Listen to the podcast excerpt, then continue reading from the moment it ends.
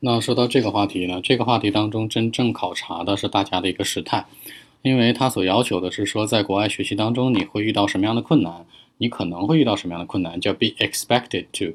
一般来讲的话，如果纯答这道题的话，最好的一个时态方式是将来式，也就是用 will 或者 be going to 去做。但是呢，如果当大家在描述一些过去的一些境遇的时候，包括时态的转换，其实很容易就被扣分。那这道题真正的难点就在这儿。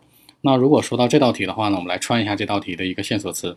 首先呢，到国外去上学的话，大家很多人可能没有去过，或者人有国外的经历，但没有在那边独自生活过。所要经历的第一项就是叫做 independence，一个独立性。那独立性当中分为两块，一个是 living independence，一个是 study independence。就是你学习没有人帮你抄作业了，没有人去去跟你一起扛了。那这个这个生活习惯当中，你也得是完全靠自己。那这两项是 based on，这两项是基于一个基础叫做 financial plan。就无论你家是土豪啊还是怎么样，到国外之后你发现，哇，所有东西都乘以十、十五或者乘以六、乘以七，非常贵，你可能不敢买了，对吧？你会需要有一个好的叫 financial plan。那除了这两块之外啊，就是我们所生活当中可以想到和遇到的。之外，还有一个就是人们的一个感觉，一个那种人们的 sense of，就是说会有一个 sense of loneliness，就是人们一定会有孤独感。比如说你的女朋友在国内呀，的男朋友在国内呀，家人都在国内呀，你好朋友都在国内呀，会有各种各样。它通常来说可以分为三块，一个就是我们所说这个亲情，另外一块就是友情，那第三块就是爱情。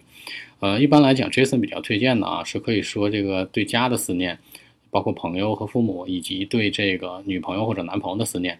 那大家可以在这里想个例子啊，比如说你真正到国外之后，你会发现啊，如果两个人都在国内读书，那你和你的男朋友或者女朋友相隔在国内，无非也就是两千公里范围之内。但是如果是在这个不同的国家的话，那可能就远的去了，可能八千公里以上，对吧？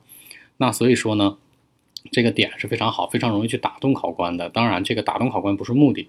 而是说你自己能够很流利的把这件事说出来，因为当你真正真情流露的时候，那你所想的内容和所说的内容也是有灵魂的。这个时候考官也会感觉到的。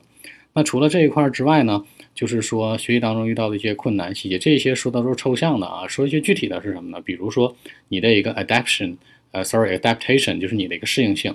比如说呢，你到国外之后语言不适应，文化不适应。你可以举个例子，比如说到那儿头两个月，你可能真的就是英文听不懂。无论哪一个国家，如果说呢，这个你到那边之后呢，可能还是文化有冲突。比如说，嗯，到那边之后，你坐公交车经常喜欢给老年人让座，老年人说我才不坐呢，对我站着显得非常的 young，但是你觉得应该给他让，这个有各种各样文化的 conflict，各种各样文化的矛盾。所以说这道题的一个思路给大家穿到这儿，也就是说可以从三方面入手。第一方面呢是 independence 独立性，当中包含 living 和 study。第二块呢是这个 loneliness，the sense of loneliness 是人们的一个孤独感。